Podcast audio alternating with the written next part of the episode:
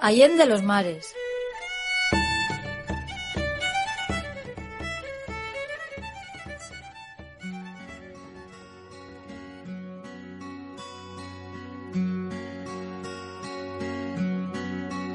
Op 'n berg in die nag lê ons in donker en die modder en bloed lê ek koud. Streepsak en reën kleef teen my. En my huis en my plaas tot kolle verbrand sodat hulle ons kan vang. Maar daai vlamme en vuur brand nou diep, diep binne my. Della rai, della rai,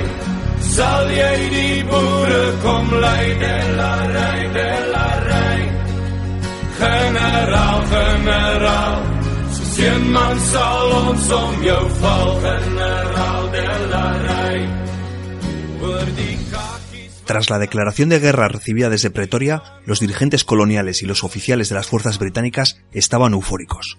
La guerra por fin estaba en marcha. En unas semanas, sus tropas ocuparían ambas repúblicas, que serían transformadas en colonias de la corona y gobernadas en nombre de la reina Victoria. Pero para su sorpresa, los Boers atacaron primero. El segundo día de la guerra, 12 de octubre de 1899, fue atacada la ciudad de Craipan por Boers al mando de Cos de la Rey. Una acción que ya adelantaba la invasión de las colonias del Cabo y Natal que se iba a producir en los días posteriores. Combinando sorpresa y rapidez, comandos Boers se dirigieron hacia las ciudades de Lady Smith, Mafeking y Kimberley, a las que pusieron sitio. Las guarniciones británicas de esas ciudades no daban crédito a lo que veían. El plan de movilización diseñado por el general Jan Smuts había sido un éxito y había tomado por sorpresa a las dispersas y confiadas fuerzas británicas.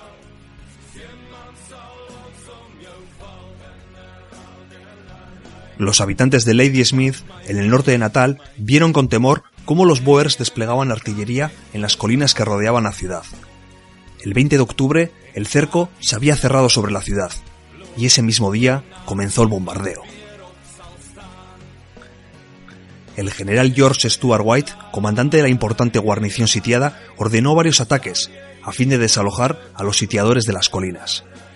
Pero todas las salidas se saldaron en un desastre. En total, sus fuerzas sufrieron 546 bajas y 1.000 prisioneros. El asedio de Lady Smith acababa de comenzar. Mientras tanto, al noroeste, en la ciudad de Mafeking, en la frontera entre el Transvaal y la colonia del Cabo, el coronel Robert Baden-Powell había reunido dos regimientos de fuerzas locales, hasta contabilizar alrededor de 1.200 hombres. Su idea era realizar incursiones en el Transvaal con el fin de desviar fuerzas Boers si más al sur las operaciones se desarrollaban de forma contraria a los intereses británicos. Pero sus planes pronto se torcieron. El 13 de octubre vio cómo una fuerza de 6.000 Boers liderados por Piet Cronje se dirigía al asalto de Mafeking. Afortunadamente para sus tropas, el coronel británico había fortificado en los días previos la ciudad y pronto pudo organizar una efectiva defensa. En vista de esta circunstancia, en lugar de ordenar el asalto, Cronje decidió asediar la ciudad. Tras desplegar sus recursos artilleros, comenzó el bombardeo de Mafeking. Finalmente, 360 kilómetros al sur estaba la ciudad de Kimberley, un importante enclave minero de 40.000 habitantes, que se hallaba situado cerca de la frontera con el Estado Libre de Orange. Una fuerza de 7.500 Boers provenientes de esta república sometió a asedio la ciudad desde principios de noviembre. Sin embargo, la ciudad estaba bien abastecida, y las minas servían de refugio a la población frente a los bombardeos de los sitiadores. Entre los cercados y participando en la defensa se encontraba Cecil Rhodes, el anterior primer ministro del Cabo. Los asedios se cobraron un alto peaje en vidas entre defensores y población civil sitiada. Los combates, el hambre y los constantes bombardeos hicieron bella, pero las guarniciones británicas resistieron los cercos. Los nombres de Lady Smith, Kimberley y Mafeking se hicieron internacionalmente conocidos y los periódicos de numerosos países narraban las evoluciones de las operaciones. el mundo observaba cómo los Boers volvían a poner en jaque a los británicos.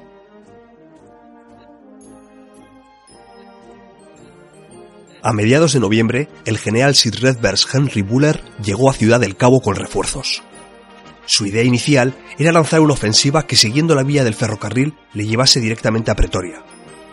Pero viendo al llegar que tres guarniciones británicas hallaban sitiadas, tuvo que cambiar de estrategia y dividió sus fuerzas en tres grandes grupos. El primero, al mando del general Lord Paul Methuen, se dirigiría al norte, a fin de liberar Kimberley y Mafeking. El segundo grupo, comandado por el general Sir William Gatacre, se quedaría en las llamadas Midlands de la colonia del Cabo, cerca de la frontera con el Estado Libre. Su misión era evitar nuevas incursiones Boers y de paso vigilar a la numerosa población africana de la zona. Se temía que pudiesen rebelarse y unirse a los Boers. El tercer grupo, de mayor tamaño que los otros dos, sería liderado por el propio Buller y acudiría al auxilio de Lady Smith. A pesar de que la primera guerra Boer estaba reciente en la memoria, los británicos cometían los mismos errores. Sus movimientos y tácticas estaban totalmente anticuados.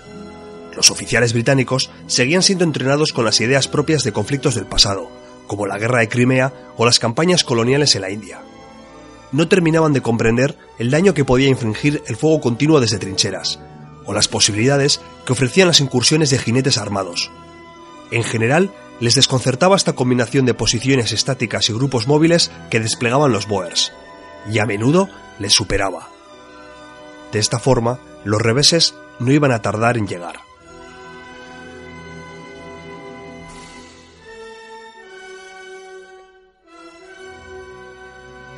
El mes de diciembre de 1899 fue desastroso para las armas de la reina Victoria. Entre los días 10 y 15, la conocida posteriormente como Semana Negra, los británicos sufrieron tres contundentes derrotas en los tres frentes. El 10, las fuerzas del general Sir William Gatacre, en el frente de las Midlands, intentaron retomar un nudo ferroviario cerca de Stormberg. Para ello, era necesario tomar una colina rocosa que dominaba el punto a conquistar. Debido a un nulo conocimiento del terreno, los asaltantes se vieron atrapados en estrechos desfiladeros o bloqueados por barrancos. Incapaces de escalar los obstáculos, los soldados fueron un blanco demasiado fácil. Gatacre perdió 135 hombres, así como dos cañones. Además, 600 soldados fueron hechos prisioneros. En la batalla de Magers-Fonstein, el 11 de diciembre, 14.000 soldados británicos a las órdenes de Lord Methuen intentaron liberar Kimberley. Debido a la falta de caminos, su columna tuvo que seguir la línea del ferrocarril, algo que ya habían previsto los Boers.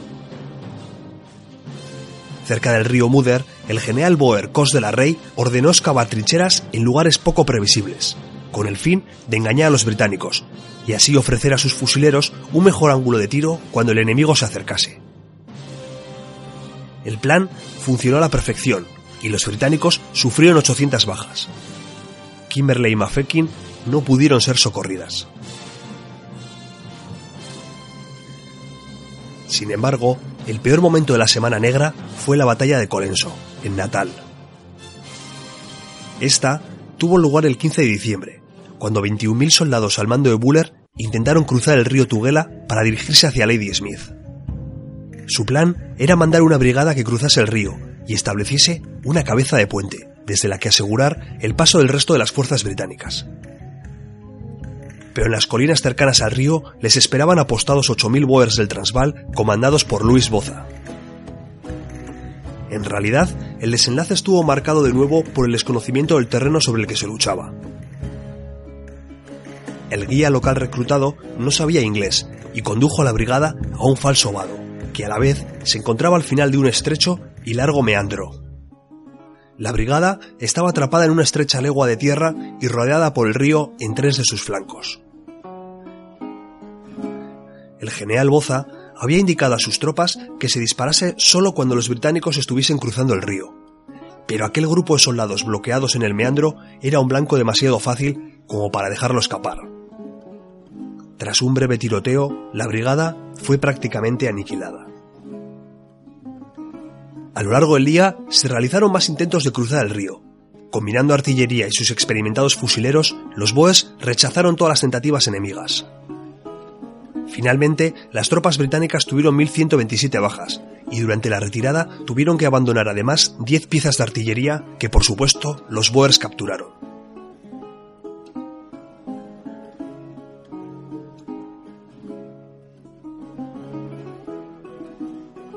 Estas derrotas sentaron muy mal en el gobierno británico.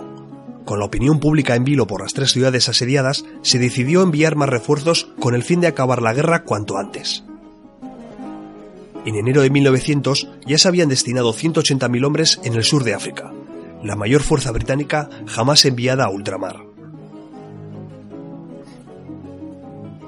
Mientras esperaba estos refuerzos, Buller intentó de nuevo socorrer Lady Smith, y a mediados de enero consiguió cruzar el río Tugela. En el camino hacia la ciudad se encontraba la colina de Spion Cop, un punto clave de la línea defensiva Boer. Estaba solamente a 18 kilómetros de Lady Smith, y la posesión de la colina podía permitir a la artillería británica dominar el área circundante. Conquistarla era fundamental para las fuerzas de Buller. Los exploradores británicos comunicaron que no se apreciaban grandes efectivos Boers en la cima de la colina, por lo que se consideró que su conquista no sería complicada. Lo que no sabían los oficiales británicos era que las posiciones de los Boers no se encontraban en el borde de la cima, sino en su interior. De esta forma, estaban fuera de vista de las fuerzas enemigas, una táctica inconcebible para la ortodoxia militar británica.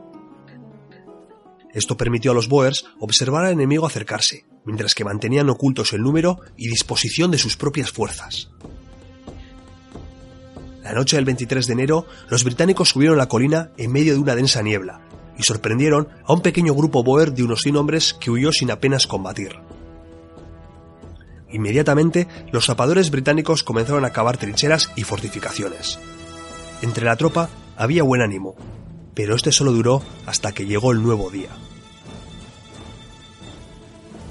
Con el alba, la niebla se disipó, y los británicos descubrieron aterrorizados que estaban situados en la parte más pequeña e inferior de la cima de Spion Cop, mientras los Boers ocupaban posiciones más elevadas en tres lados de las trincheras británicas. Para peor, las propias trincheras británicas tenían muy poca profundidad y proporcionaban una posición defensiva muy pobre. El combate fue brutal. La artillería de ambos bandos castigaba duramente la cima de la colina. Los asaltos se sucedían de forma sangrienta, y los intercambios de disparos diezmaban a los dos bandos. Los británicos podían reponer sus bajas, pero los boers de la cima luchaban solos, no recibían refuerzos desde la llanura, y poco a poco sus efectivos fueron mermando. A lo largo del día, la moral decaía entre los combatientes de ambos lados, el resultado de la batalla era totalmente incierto. Con la llegada de la noche cesaron los combates de forma espontánea. Los Boers, en base a sus pérdidas, vieron que era necesario abandonar la posición, pues la consideraban insostenible. En silencio descendieron hasta sus posiciones en la llanura. En paralelo, el oficial británico vivo de más graduación, el teniente coronel Alexander Thornycroft, ordenó la retirada sin saber que tenía ganada la batalla. Ya no le llegaban más refuerzos, sus hombres estaban exhaustos tras 16 horas de combate, no tenían agua y andaban muy escasos de munición. Al amparo de la noche, descendió junto a sus hombres hacia la posición de la que había partido 24 horas antes. Al día siguiente, los Boers de la llanura vieron con sorpresa cómo dos de sus exploradores agitaban en señal de triunfo sus sombreros desde lo alto de Spion Cop. En la cima no había más británicos que los muertos y los moribundos. En total, sufrieron 243 muertos y más de un millar de heridos. Las bajas de los Boers fueron de 68 muertos y en torno a 300 heridos. Este nuevo fracaso no frenó el empeño de Buller en liberar Lady Smith. Dos semanas más tarde del fallido asalto a Spion Cop se intentó un nuevo avance, pero en Baal Crunch los Boers de Boza volvieron a derrotar a los británicos. Buller, temiendo ser copado, se retiró al otro lado del río Tugela. Tras tres dolorosas derrotas, sus hombres se encontraban de nuevo en el punto de partida.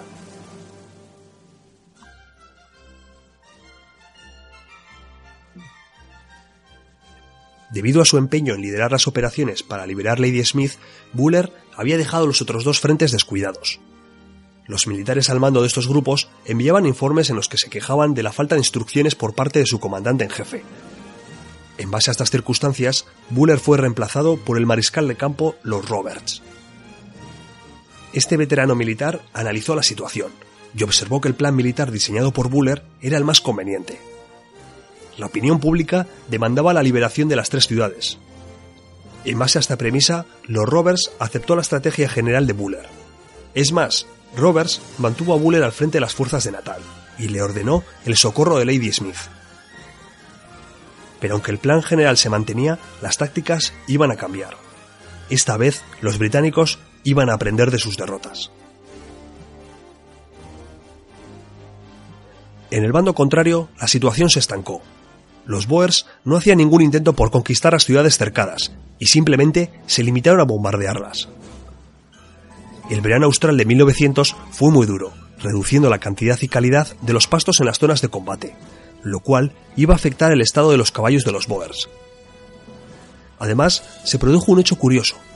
Las familias de los combatientes se desplazaron en sus carretas a las zonas de los asedios, para así arropar a su gente. De esta forma, se crearon verdaderos campamentos de civiles alrededor de las posiciones Boers. La presencia de civiles, con sus carretas tiradas por bueyes y mulas, iba a ser un gran lastre para la movilidad de los Boers, y su presencia solo serviría para estorbarles.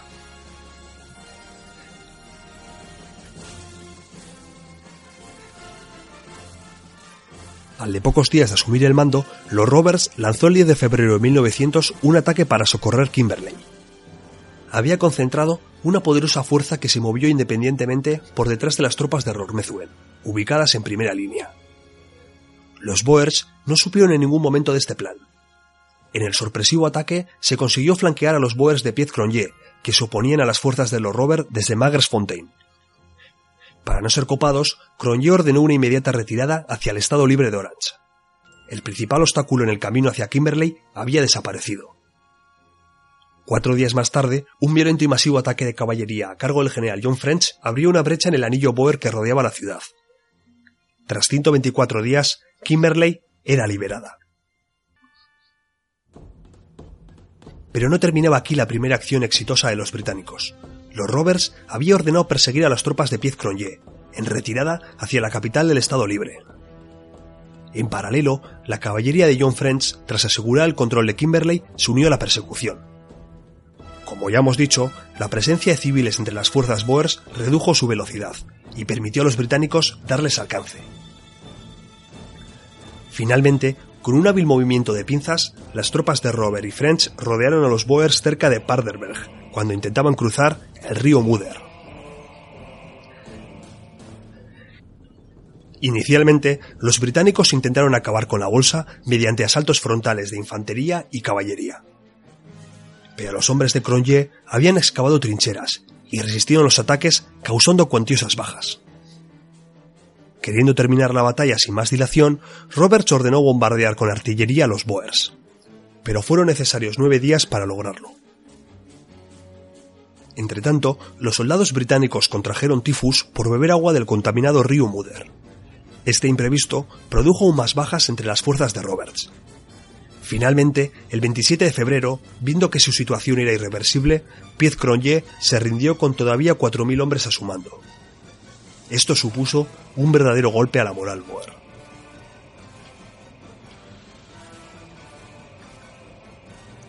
A la vez que esto ocurría, en el norte de Natal, Buller intentó su cuarto intento en socorrer Lady Smith. El general británico había escarmentado, y esta vez decidió enfrentarse al enemigo con sus mismas tácticas. En lugar de las tradiciones formaciones, dividió a sus soldados en pequeños grupos de asalto. Protegidos por fuego de cobertura y con el apoyo de la artillería, estos grupos avanzaban con gran rapidez, empleando los accidentes naturales como cobijo para proteger con su propio fuego el avance de otros grupos. También creó pequeñas formaciones de caballería para que atacasen y desapareciesen con rapidez, tal como hacía su enemigo. El 14 de febrero de 1900 comenzó la batalla de Tugela Heights. A pesar de las mejoras ya mencionadas, el avance no fue meteórico, y durante unos días el combate estaba indeciso, con elevadas bajas tanto en atacantes como en defensores.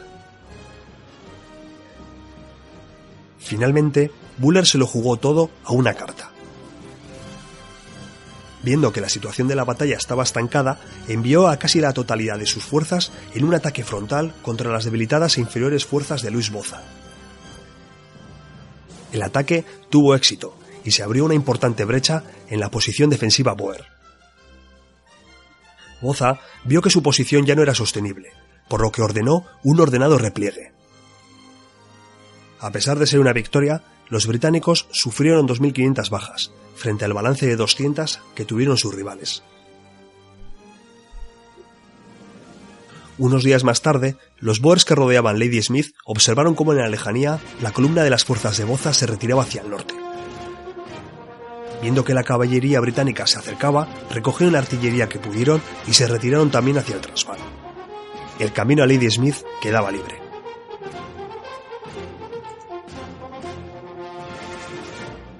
El fin de estos dos asedios, la captura de las fuerzas de Cronje y la retirada de Boza afectaron seriamente a la moral boer. Veían que ya habían perdido la iniciativa y que los recursos humanos y materiales de su rival eran abrumadores en comparación con los suyos. Hoy en día se critica que la decisión de asediar las tres ciudades fue un error y que muestra la falta de visión estratégica que adolecían los Boers. También se cuestiona su pasividad posterior y el desaprovechar las victorias iniciales para avanzar a través del Cabo y Natal. Pero hay que recordar que la intención de los Boers no era conquistar territorio británico, sino preservar su independencia. Su táctica se limitó a desarrollar una guerra defensiva en el terreno del rival.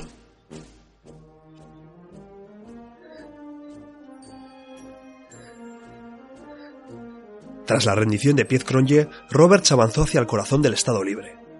Los Boers de esta república, dirigidos por Christian de Wet, formaron posiciones defensivas cerca de Poplar Grove. Pero en cuanto vieron la caballería del general John French acercándose, emprendieron una caótica desbandada, sin que apenas se realizase un disparo. La rendición de Cronje había sido en efecto un golpe muy duro. El 13 de marzo, Roberts capturó Bloemfontein, la capital del Estado Libre pero aquí tuvo que detener su avance triunfal, pues la epidemia de tifus antes mencionada estaba causando estragos entre sus hombres. Además, si quería adentrarse en el Transvaal, iba a necesitar aprovisionarse y refuerzos para compensar las pérdidas por enfermedad y por combate. Mientras recomponía sus efectivos, Roberts envió una fuerza para que socorriese a la todavía sitiada guarnición de Mafeking. El avance fue lento, pero apenas encontró resistencia. Los Boers que rodeaban Mafeking, sabiendo que se les acababa el tiempo, realizaron unas últimas tentativas de conquistar la ciudad. Pero fue en vano. El coronel Baden-Powell había organizado una eficaz defensa. Y parte de este éxito fue su ingenio. Para contrarrestar la falta de hombres, se le ocurrió movilizar para tareas de intendencia a chicos de entre 12 y 16 años. De esta forma, los hombres que habitualmente cubrían esas tareas podían ser destinados al combate. Baden-Powell observó que estos jóvenes se desempeñaron notablemente. De esta experiencia, sostuvo posteriormente que si se dotaba a la juventud de pequeñas responsabilidades, se producía un efecto positivo en su crecimiento y educación. Con esta premisa, fundaría años más tarde el movimiento Boy Scout. Además, empleó diversas triquiñuelas para engañar a los sitiadores. Ordenó enterrar falsas minas, simular la instalación de un alambre de espino que no tenían y sembrar de falsos rumores toda la ciudad, para así engañar a los informadores que los Boers tenían en ella. Con todo esto, se pudo resistir hasta que finalmente el 18 de mayo la fuerza enviada por Roberts alcanzó las posiciones de los sitiadores. Sin ninguna esperanza de resistir, los Boers huyeron hacia el Transvaal. Definitivamente, la guerra había dado un vuelco.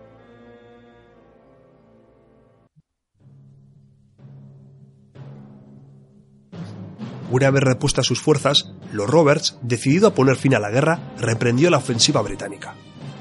Si el avance no fue más rápido, fue por la gran cantidad de enfermos por tifus que había entre sus soldados. Aún así, los Boers se encontraban totalmente desbordados.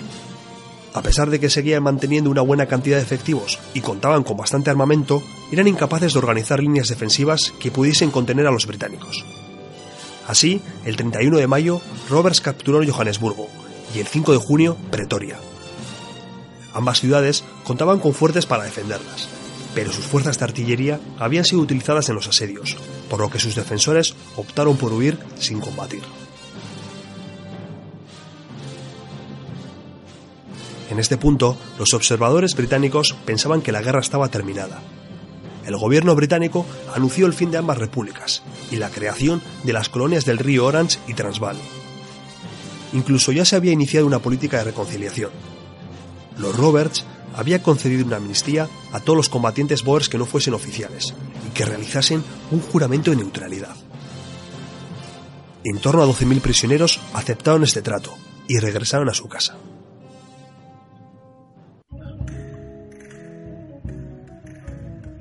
Los Boers habían sido vencidos en el campo de batalla, pero sentían que no habían sido derrotados.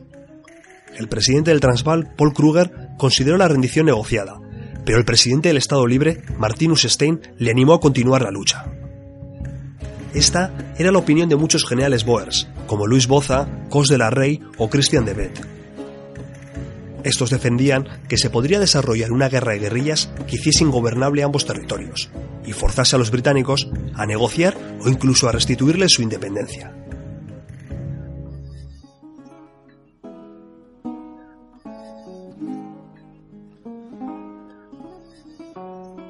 Mientras todo esto se discutía, lo que quedaba del ejército Boer se retiraba hacia el este del Transvaal. A finales de agosto, los británicos rompieron en Bergendal el último intento Boer de crear una línea defensiva. En ese momento, Kruger solicitó asilo en el Mozambique portugués. Junto a él, numerosos líderes Boers que ya no albergaban más esperanza en su causa. Kruger nunca volvería al Transvaal. Partiría hacia Europa para conseguir sin éxito apoyo político moriría en Suiza en 1904. Como podemos ver, De la Rey tuvo razón cuando le advirtió que él seguiría luchando después de que Kruger tuviese que huir. En este punto, la guerra, que parecía ganada, dio otro vuelco. El grueso del ejército Boer, al mando de Luis Boza, no había cruzado al Mozambique. En una hábil maniobra, se abrió paso a través de las confiadas líneas británicas, y a gran velocidad se dirigió hacia la cordillera del Drakensberg, donde pudo refugiarse temporalmente. Había empezado una nueva fase de la guerra, una fase para que los Boers ya no necesitaban artillería ni armamento pesado, que había sido abandonado en la frontera con Mozambique. Para la guerra de guerrillas que comenzaba, solo necesitaban sus fusiles y sus caballos. Y es que esta nueva fase del conflicto se alargó casi dos años, y aunque pueda sonar extraño, la guerra se recrudeció. Los británicos pronto se dieron cuenta que no controlaban más territorio que en el que se encontraban físicamente. A pesar de que más de la mitad del ejército Boer se hallaba prisionero o desmovilizado, los generales y efectivos más determinados a seguir la lucha seguían en activo. Ya comentamos en el audio de la Primera Guerra cómo se organizaban los comandos Boers, con voluntarios locales. Esto es, en cada comando luchaba gente de una misma zona o región. Por ese motivo, los generales Boers enviaron a cada comando a establecerse en su lugar de origen. La idea era que con su amplio conocimiento del terreno y gracias al apoyo logístico de la población local pudiesen subsistir en las zonas menos accesibles. Sus órdenes eran claras, actuar contra los británicos siempre que fuese posible. Sus tácticas eran simples, atacar rápido y duro para crear el mayor daño posible y luego desvanecerse antes de que acudiesen refuerzos. Las amplias distancias y la pobre red de caminos otorgaron una amplia libertad de movimientos a los comandos Boers. Así, los casi 250.000 soldados desplegados en el sur de África se vieron incapaces de dominar por completo la situación los guerrilleros se centraron en atacar ferrocarriles, tendidos telegráficos, convoyes de suministros, puentes en los caminos y pequeñas guarniciones aisladas. La nueva estrategia pronto dio sus frutos. A lo largo de 1901, los comandos Boers desarrollaron una activa y contundente actividad a lo largo de las dos nuevas colonias. Es más, en las Midlands de la colonia del Cabo se organizaron partidas guerrilleras entre los afrikaners allí residentes. La guerra no solo no había terminado, sino que se extendía. Pronto, los británicos ofrecieron grandes recompensas por las cabezas de los generales Christian de Beth y Cos de la Rey, los principales líderes boers en esta nueva fase. Ante este nuevo escenario de la guerra, se produjo un relevo en la jefatura del ejército británico. Lord Horatio Kitchener reemplazó a Roberts, y con él llegaron nuevas ideas para frenar a los guerrilleros boers. En primer lugar, se empezaron a construir bloqueos, que no eran más que pequeños edificios de piedra fortificados. Estos bloqueos fueron construidos en lugares estratégicos. Nudos de ferrocarril, depósitos de provisiones, puentes sobre ríos, pasos de montaña. Cada bloqueo estaba ocupado por siete soldados y estaba rodeado de alambre espino, por lo que era muy difícil su conquista, considerando que los Boers no contaban con artillería. Entre enero de 1901 y el final de la guerra, se construyeron cerca de 8.000 bloqueos en una malla de unos 6.000 kilómetros. Con esta técnica se restringió de forma notable la capacidad de movimiento de los guerrilleros. A los bloqueos se sumó la formación de nuevos regimientos de caballería ligera constituida por tropas irregulares. Podríamos decir que mercenarios. Estas partidas se dedicaban a dar caza y destruir grupos de guerrilleros boers. Actuaban fuera de las consideraciones de la guerra, y en ocasiones sus acciones fueron excesivamente brutales. Y en esta fase de la guerra es cuando también comenzó a verse involucrada la población de color negro. Hasta entonces, ambos bandos habían desestimado su participación. Los Boers, porque en base a su política de segregación, no concebían que luchasen por su causa. Los británicos, porque en base a la experiencia sufrida con los zulúes, no estaban por la labor de armar a los africanos negros. Los líderes de ambos lados se encargaron de asegurar la neutralidad de los jefes tribales. Y de esta forma, el conflicto les fue ajeno en las primeras fases. Pero la guerra les terminaría por afectar de forma inevitable. En marzo de 1901, Kitchener adoptó la política de tierra quemada y empezó a privar a las áreas rurales de todo cuanto pudiese ser de utilidad para los guerrilleros boers. Entre otras cosas, hizo confiscar el ganado, envenenar pozos, quemar cosechas y granjas y desplazar a la gente a campos de concentración. Aunque los españoles ya habían empleado campos de internamiento en las guerras de Cuba, fue en Sudáfrica donde los campos de concentración iban a comenzar a escribir una historia negra que se prolongaría a lo largo del siglo XX. Esta política de tierra quemada e internamiento condujo a la destrucción de miles de granjas y varias pequeñas ciudades. 120.000 hombres, mujeres y niños boers fueron internados en los campos de concentración. Pero es que esta política también afectó a los africanos negros, y es que en torno a 100.000 fueron también internados. La mala gestión de estos campos, mal abastecidos y cuidados, provocó una elevada mortandad, tanto por hambre como por enfermedades. Se estima que en torno a 28.000 boers y 20.000 nativos murieron en los campos de concentración británicos. Estas nuevas tácticas pronto entorpecieron los suministros de los resistentes Boers y además afectaron profundamente a su moral. Sus posesiones habían sido quemadas, sus familias desplazadas a campos de concentración. Entre los combatientes comenzaron a surgir voces que defendían el fin de las acciones armadas. A finales de 1901 ya se producían deserciones. Pero seguían siendo mayoría los Boers determinados a seguir la lucha. Sabían que la victoria militar era imposible, pero estaban decididos a vengar los abusos de los británicos. Por ello, lucharían hasta el final, un amargo final. Por ese motivo, pronto se les conoció como Bitterenders, un vocablo neerlandés que podría ser literalmente traducido como terminador amargo.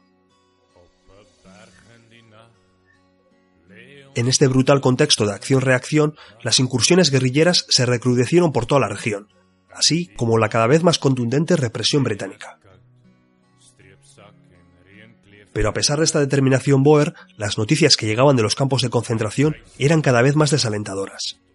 Sabían de la malnutrición que reinaba en ellos, de las epidemias que se cebaban en los suyos, y sobre todo sabían que esa situación se mantendría mientras ellos siguiesen luchando. En diciembre de 1901, los británicos vieron que la situación en los campos de concentración estaba descontrolada y optaron por liberar a los internados más afectados. Además, los británicos reclutaron dos regimientos formados por Boers para que luchasen contra la guerrilla. Saber que había compatriotas luchando contra ellos terminó por hundir aún más la moral Boer.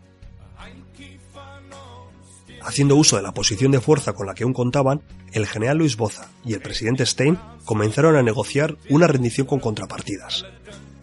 De esta forma, se alcanzó un acuerdo que llevó a un alto el fuego definitivo el 31 de mayo de 1902, cuando se firmó la paz. Los Boers aceptaban la desaparición de sus dos repúblicas y el establecimiento del dominio británico. Pero a pesar de la derrota, lograron condiciones positivas. Se concedió cierta autonomía para las dos nuevas colonias. El neerlandés se mantuvo como lengua oficial y Londres entregó 3 millones de libras para la reconstrucción. Adicionalmente, obtuvieron una concesión más, no tratar la cuestión de los derechos de los nativos hasta que la autonomía no les fuese dada.